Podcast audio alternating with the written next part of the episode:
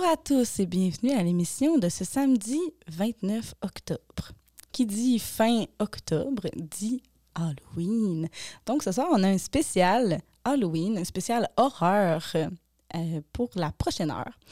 Au menu des bandes sonores de films qui nous ont fait peur et qui continuent de nous faire peur, et euh, lecture d'histoires d'horreur par des jeunes de 5-6e année. On commence avec euh, une bande sonore d'une d'une émission qui a marqué ma jeunesse et qui a marqué probablement beaucoup de, de jeunes adultes qui, euh, qui ont grandi dans les années 90. Donc, on commence avec euh, la bande sonore de la, de la série Chair de poule.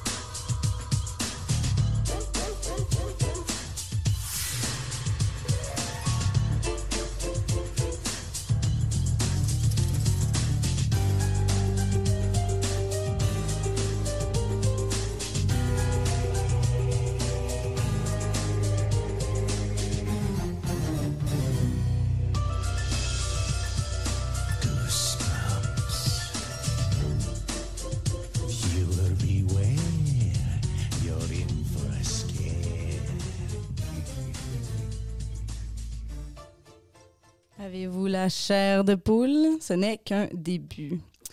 Euh, mon nom est Marielle Malté-Caron et je vais être à l'animation ce soir et euh, je voudrais saluer Christophe à la technique. Allô? On, va, on vous a préparé une belle petite émission ce soir en collaboration avec les élèves de ma classe de 5-6e année qui ont euh, lu pour vous des histoires d'horreur. Attention, j'aimerais faire un petit, une petite, une petite attention, un trigger warning comme on dit en anglais. Euh, cette émission n'est pas pour tout public. Nous tenons à vous aviser que ces textes qui sont lus sont classés 9 ans et plus et pourraient faire peur au jeune public, même ceux qui ont plus de 9 ans. Alors, je vous lance avec la première euh, lecture par euh, Ben Chakel, qui est dans ma classe de sixième année, qui va nous lire Escargot. C'est une histoire de peur dégoûtante. C'est parti. Pierre était fou des escargots. Il aimait beaucoup leur compagnie. Il les étudiait, les nourrissait, les protégeait. Malgré les nombreuses supplications de Pierre, sa mère ne lui permettait pas d'installer ses escargots dans la maison. Puis Pierre devint un adulte, commença à travailler, se maria et acheta une maison. Il enfouit très loin dans sa mémoire sa passion secrète pour les escargots. Mais cette passion refit surface un jour. La voiture de Pierre était tombée en panne et il dut rentrer à pied après une longue journée de travail. De nombreuses racines sillonnaient le sentier traversant la forêt. En regardant attentivement le sol et ses pas afin de ne pas tordre une cheville, il aperçut un escargot caché sous une feuille. Il décida de l'emmener chez lui pour l'observer. Tout heureux, il mit le colimaçon dans un bocal et le montra à sa femme. Celle-ci fut étonnée, mais se réjouit de l'enthousiasme de son mari, qui, lui qui était si morose ces derniers temps. Ce soir-là, Pierre décida de renouer avec son ancienne passion et se mit à lire tout ce qu'il pouvait trouver sur le sujet. Il fit d'intéressantes découvertes. Un détail en particulier attira son attention. C'est lors de la reproduction, les escargots peuvent pondre près d'une centaine d'œufs. Lorsqu'ils produisent ces œufs, ils produisent une sorte de colle et se soudent à une surface, un arbre, une fenêtre, une clôture, pendant une quinzaine de jours. Une fois collés, les escargots sont impossibles à déplacer. Évidemment, Pierre ne put s'empêcher de tenter l'expérience. Le lendemain, il retourna chercher une compagne à son escargot. Il ne restait plus qu'à attendre. La petite bête se soutrait à une paroi du bocal pour ensuite se reproduire. Quelques jours plus tard, il alla chercher plusieurs escargots. Sa femme commençait à s'inquiéter. Il passait maintenant tout son temps à contempler ses colimaçons. Il n'en dormait plus la nuit. Après quelques semaines, les escargots s'étaient reproduits à grande vitesse. Il en possédait maintenant près de 500 et ne savait plus où les loger. Sa femme n'en pouvait plus, le supplia de sortir ses bêtes gluantes de la maison. mais Pierre refusa de façon catégorique. Il se débarrassa plutôt de tout ce qu'il y avait dans son bureau afin d'y installer tous ses bocaux et aquariums. Cette pièce serait dorénavant consacrée entièrement à ses recherches. Il était obnubilé par l'évolution de ces bestioles. Sa femme, croyant qu'il avait perdu la tête, avait appelé plusieurs psychologues pour les guérir de cette lubie. Il avait tellement encouragé la reproduction des escargots qu'il en avait maintenant des millions. Il les laissait circuler librement dans la pièce. Il avait même interdit à sa femme d'ouvrir la porte pour ne pas blesser les escargots. Elle devait laisser les repas à la porte sans le déranger. Il y avait tant d'escargots dans la pièce que Pierre ne pouvait presque plus se déplacer de peur d'en écraser. Ils étaient entassés les uns sur les autres. On aurait dit un épais tapis d'escargots. De plus en plus obsédé, Pierre dormait maintenant dans la pièce du bureau. Une nuit, il se réveilla en sentant quelque chose d'humide se coller à son visage. Il réalisa qu'il avait plusieurs escargots agrippés à son corps. Ses vêtements, ses cheveux en étaient remplis. Sur le coup, il trouva cela mignon. Il comprit que la plupart de ces escargots étaient en train de se reproduire, car il n'arrivait pas à les décoller de ses vêtements et de sa peau, même en tirant de toutes ses forces. Il arrivait de moins en moins à bouger et les escargots étaient de plus en plus nombreux à venir pondre sur son corps. Il en avait sur les mains, le cou et le visage. Il se sentit soudain suffoqué. Pris de panique, il se mit à hurler, plein poumon, afin que sa lui vienne en aide. Cependant, tous ces escargots recouvrant les murs, plafonds et le plancher insoronisaient la pièce. Personne ne pouvait entendre les cris déchirants de Pierre. Quelques escargots avaient réussi à entrer dans sa bouche. La chaleur de son haleine les attirait. Pierre ne pouvait plus ni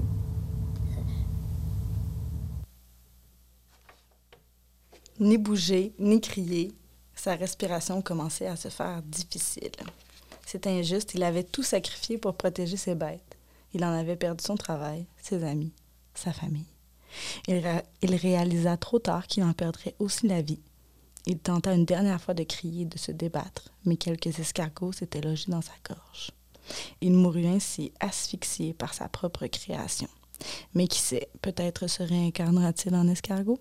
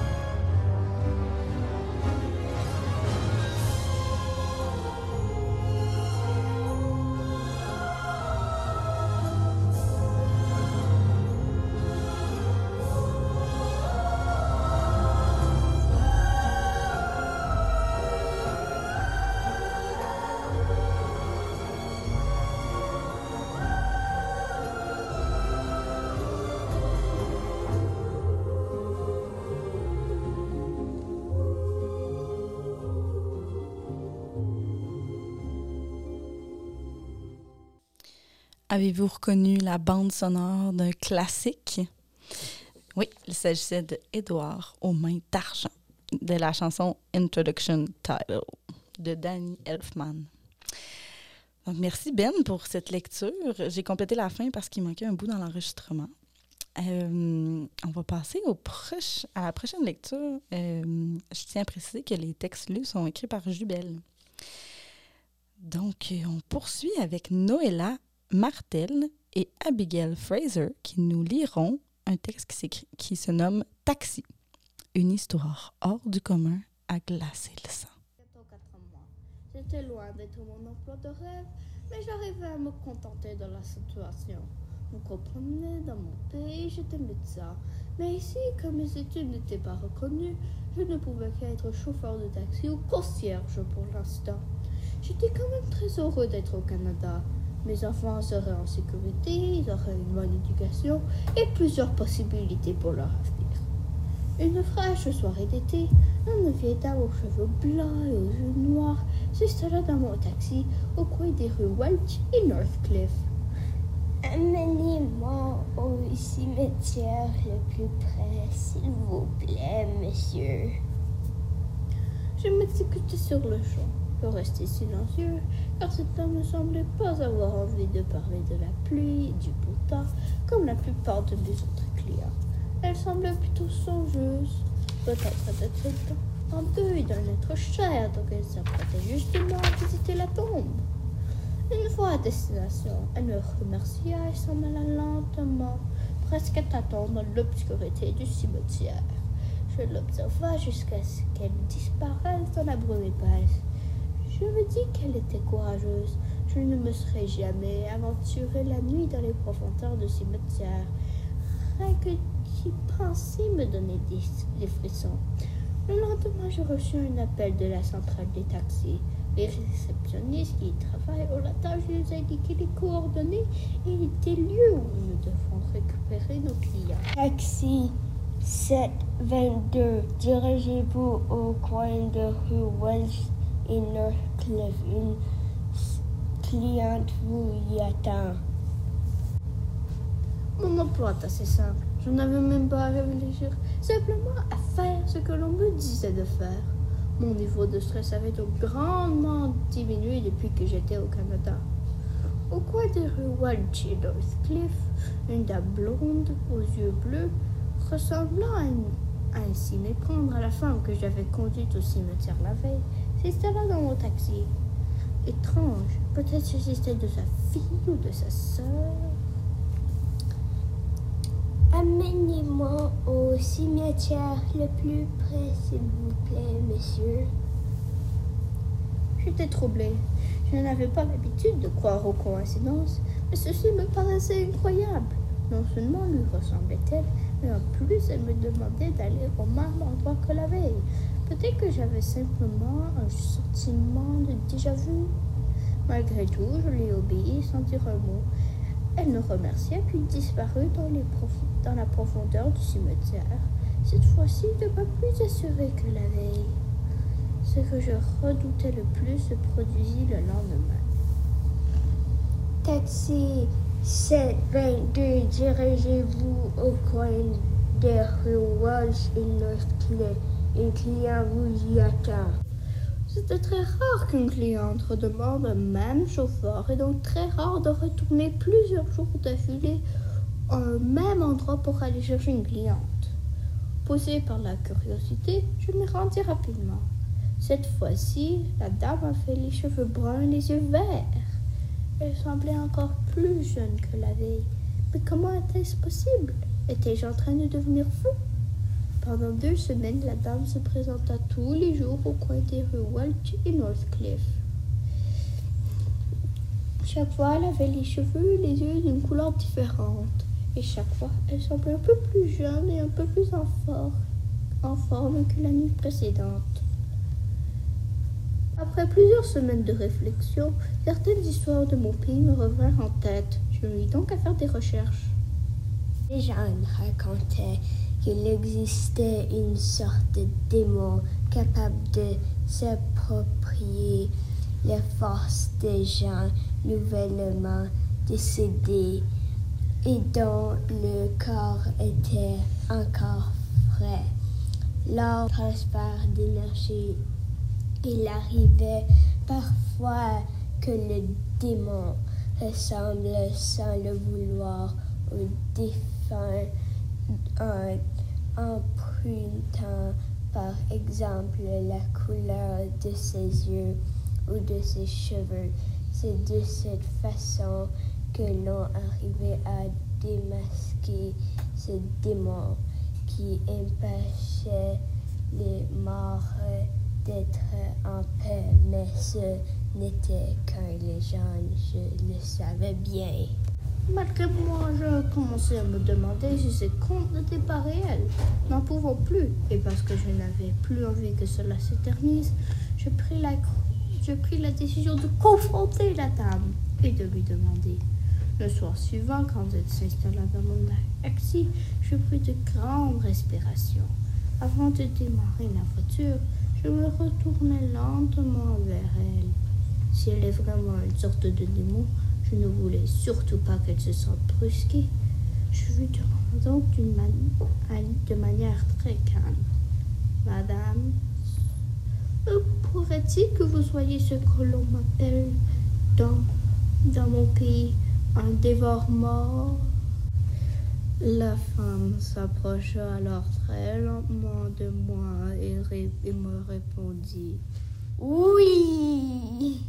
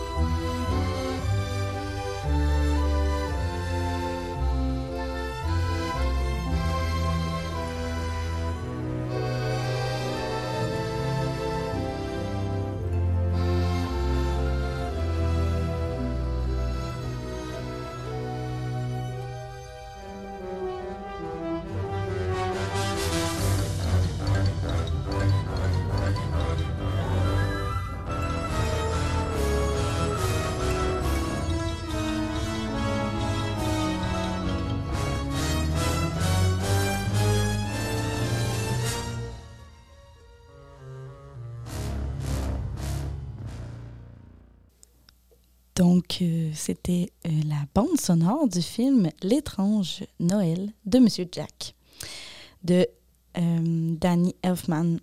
Encore, faut croire qu'il fait beaucoup de, de bandes sonores pour les films d'horreur parce qu'il est partout. Et la chanson s'appelle Entitled.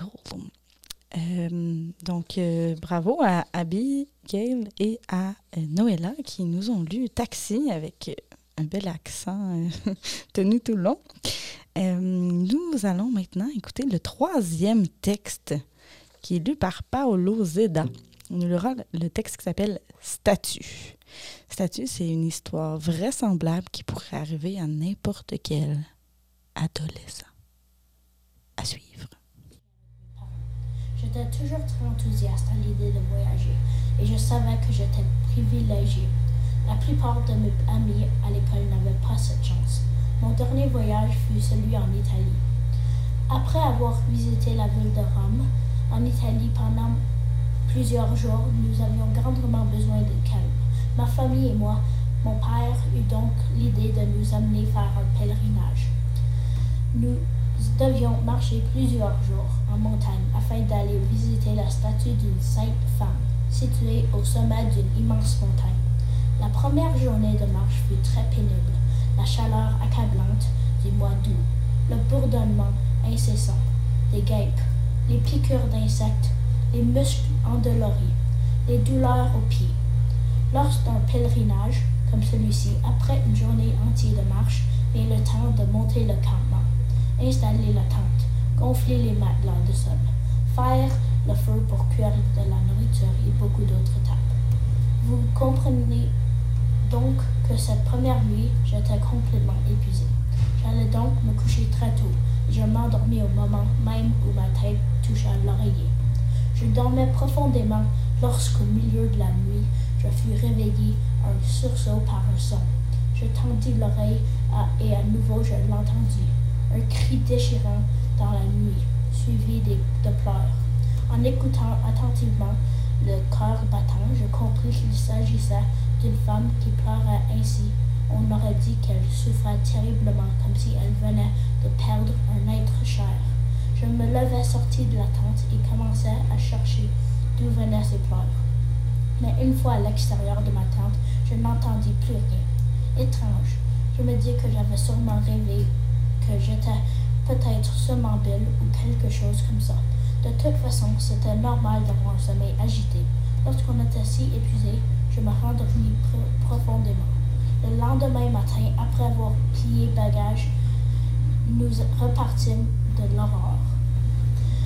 Ce fut une autre très longue journée. Arrivé au campement ce soir-là, j'avalais en vitesse mon repas et filais me coucher. Encore une fois exténué, j'avais complètement oublié mon cauchemar de la veille. Je tombais dans un profond sommeil réparateur. De nouveau, cette nuit-là, je me réveillai en sursaut en entendant un cri déchirant, suivi de pleurs. Cette fois-ci, je me dis que c'était peut-être ma mère. En fait, il n'y avait aucune autre femme avec mon père. Et moi, depuis le début de notre pèlerinage, et personne ne nous suivait. Je m'approchai alors de la tente dans laquelle dormaient mon père et ma mère. J'ouvris lentement un coin de la porte de leur tente et je vis que ma mère ronflait Je réalisai que, alors que les cris et les pleurs avaient cessé au même moment, peut-être que c'était ma mère qui était somnambule et qui faisait des cauchemars. Le lendemain, nous poursuivîmes notre route. C'était beaucoup moins facile car le sentier commençait à monter vers la cime de la montagne. Mes muscles étaient endoloris mes pieds étaient parsemés d'ampoules. Cela en devenait insupportable. Nous étions en environ une journée de marche de notre destination. Je ne pouvais rebrousser le chemin si près du but. J'étais donc très heureux à la nuit tombée de retrouver ma tente et mon sac de couchage. Cette nuit-là, je commençais à sérieusement m'inquiéter. J'entendis de nouveau les sanglots. Il était plus fort que la veille. Je me dis que cela devait cesser et que je devais absolument trouver la source de ces pleurs. Peut-être qu'il y avait un autre campement près de nous. Les deux nuits précédentes, les cris et les pleurs avaient cessé assez rapidement, mais cette fois, ils ne s'arrêtent pas et je pus les suivre assez facilement. Je marchais longuement en me laissant guider par ce son, son douloureux. J'étais épuisée et j'avais de la difficulté à garder les yeux ouverts. Mais je persévérais. Le son devenait plus fort. Je sentais que j'étais très proche. Quelques instants plus tard, j'aperçus une silhouette dans la noirceur. La femme qui pleurait était là, devant moi, me tournant le dos. Je m'approchai doucement pour ne pas l'effrayer et je lui dis Oh, chère dame, vous voilà. Que puis-je faire pour vous aider? Je vous entends depuis trois nuits et ça me brise le cœur. La femme ne me répondit pas. Je m'approchai un peu plus et lui touchai l'épaule. Ici, on peut faire se sursauter en constatant que, euh, qu'elle était froide en dur comme la pierre. Je compris alors que j'étais rendu à la fameuse statue de la Sainte Femme, au sommet de la montagne. Mais d'où venaient alors ces pleurs? J'allumai ma lampe de poche pour observer les alentours. Peut-être qu'une femme pleurait au pied de la statue. En apercevant le visage de la sainte statue, je figeais les, les larmes de sang coulaient de ses yeux. Et, devant elle, elle était posé un écriteau où l'on pouvait lire Tu es venu cette nuit de pleine lune. Gare à toi, si Satan me possède rouge, rouge seront mes larmes et rouge, rouge deviendront les tiennes.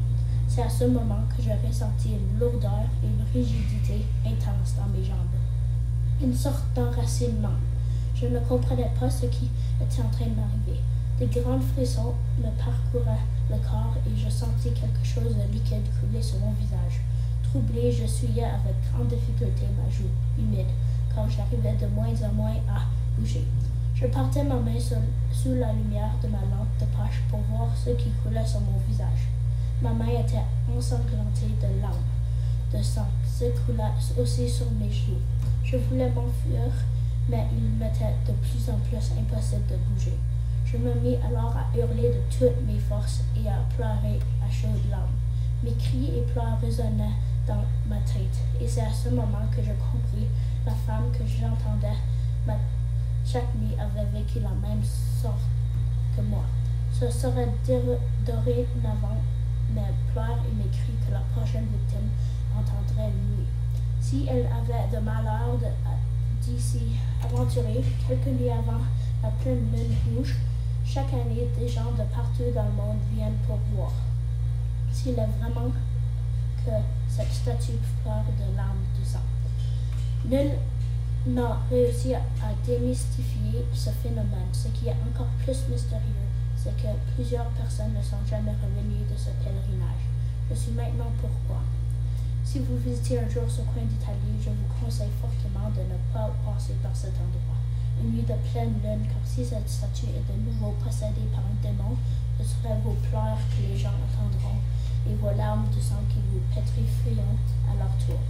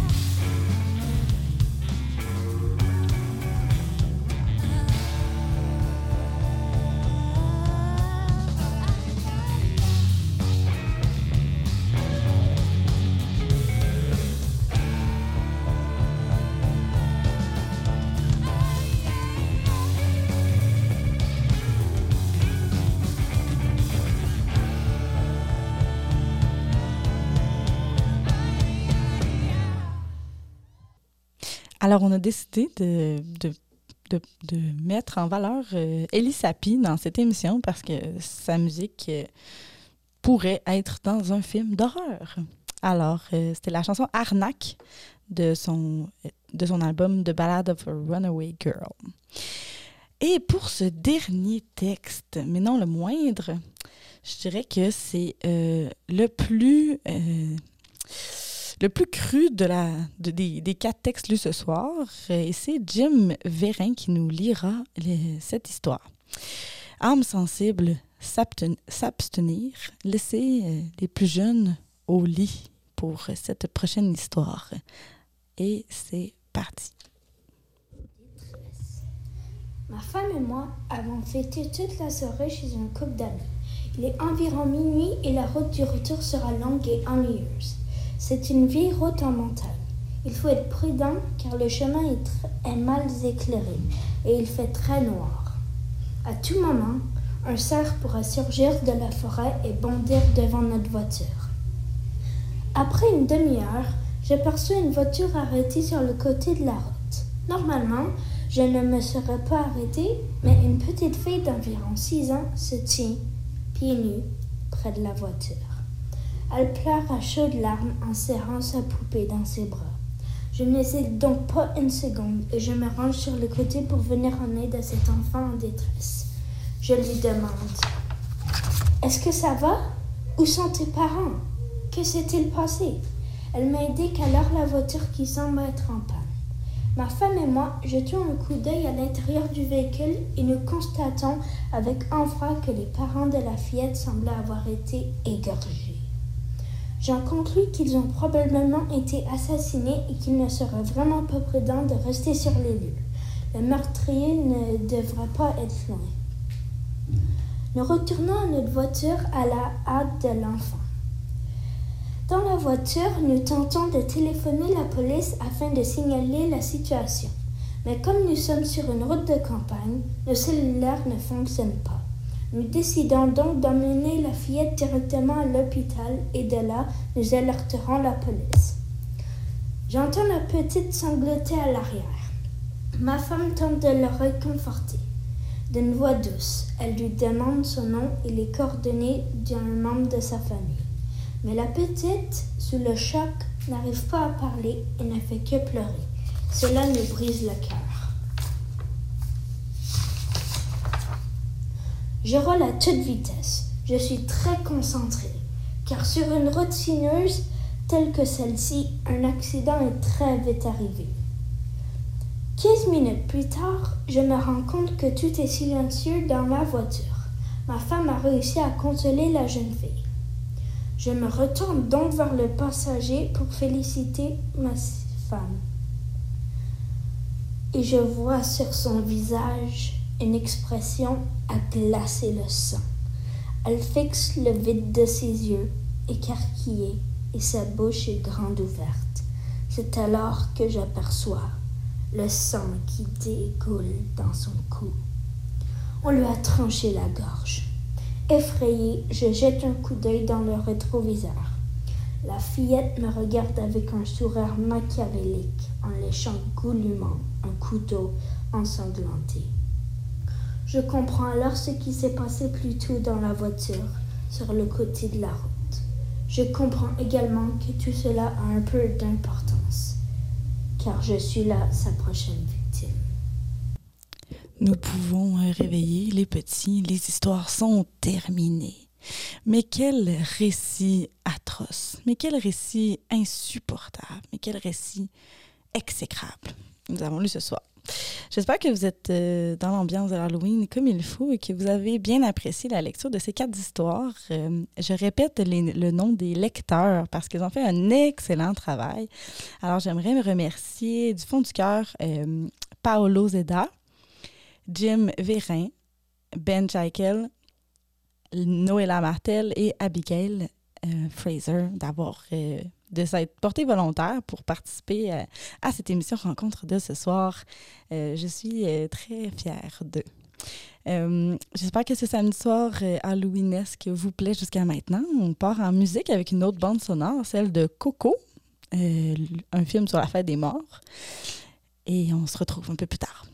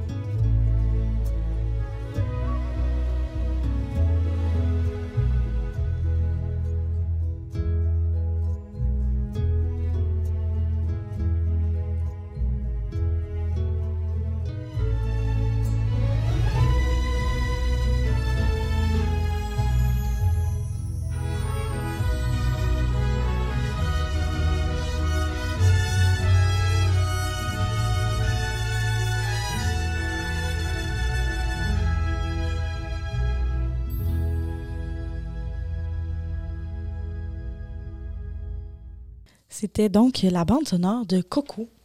Euh, pour ceux qui ne savent pas, c'est un film d'animation de Disney euh, sur le, jour de la mort célébré au Mexique. Euh, J'espère qu'on ne vous a pas trop fait peur. J'espère que quand même vous êtes restés. vous n'êtes pas partis en courant. Je pense que c'était. C'était l'épisode parfait pour précéder l'Halloween. J'espère que vos costumes sont prêts, que votre maquillage, votre masque est prêt pour célébrer l'Halloween lundi. Euh, C'était tout pour cet épisode de, ce soir. Je vais en profiter avant de vous quitter pour vous parler de ce qui s'en vient euh, à la FI et euh, du calendrier communautaire. Donc, c'est parti, je me lance. Attachez votre truc, il y en a quand même beaucoup, mais c'est des choses vraiment intéressantes. Alors, le 1er novembre, de 18h30 à 20h, vous pouvez participer à un, cours, d'initiation à l'acrobatie aérienne sur tissu. Et euh, pour explorer les divers mouvements et techniques de cette discipline, ça se passe au CSSS Mercier. Et euh, c'est obligé d'être inscrit, inscription obligatoire, mon Dieu, c'est difficile. Euh, c'est payant.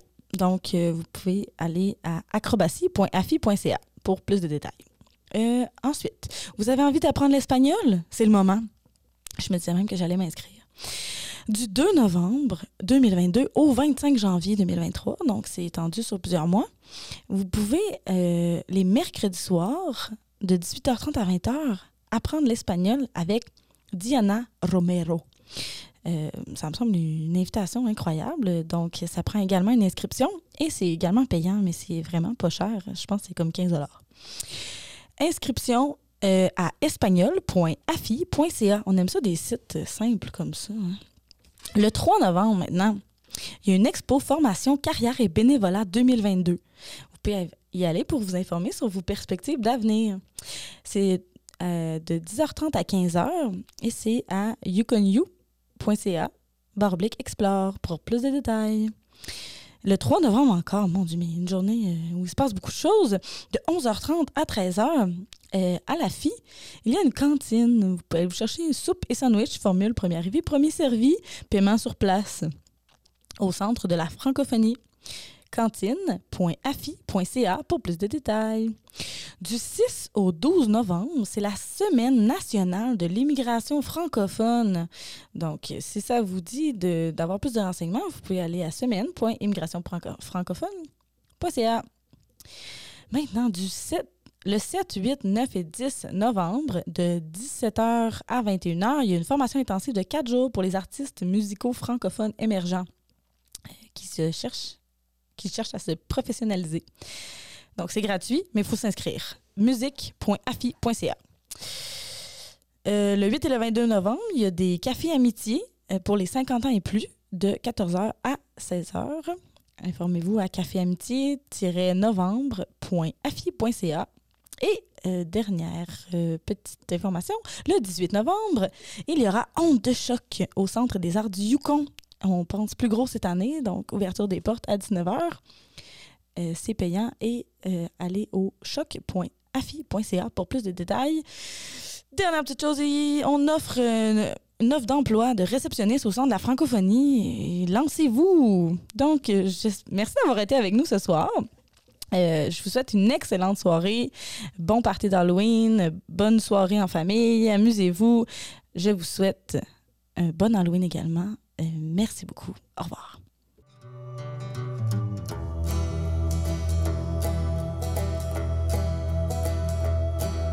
Les sorcières sonnent le soir, les fantômes aussi.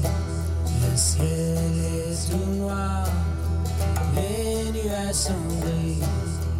Est-ce que tu as peur des méchants esprits?